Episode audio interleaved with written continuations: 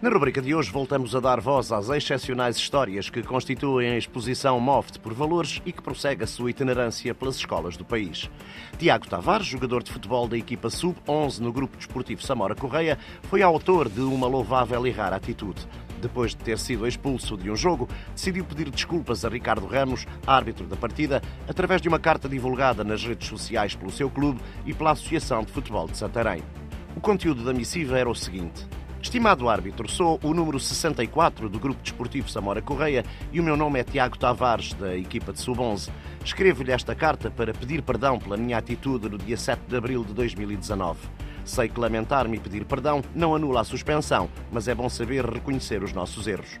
Tentei alterar as coisas que fiz mal, não consigo fazer com que a minha equipa possa contar comigo no dia 13 de abril, não consigo apagar as marcas da desilusão dos misters, dos meus colegas, dos familiares e até de si.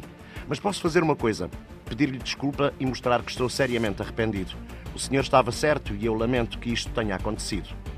Esta nobre atitude de Tiago galgou fronteiras, ganhando destaque em vários meios de comunicação internacionais.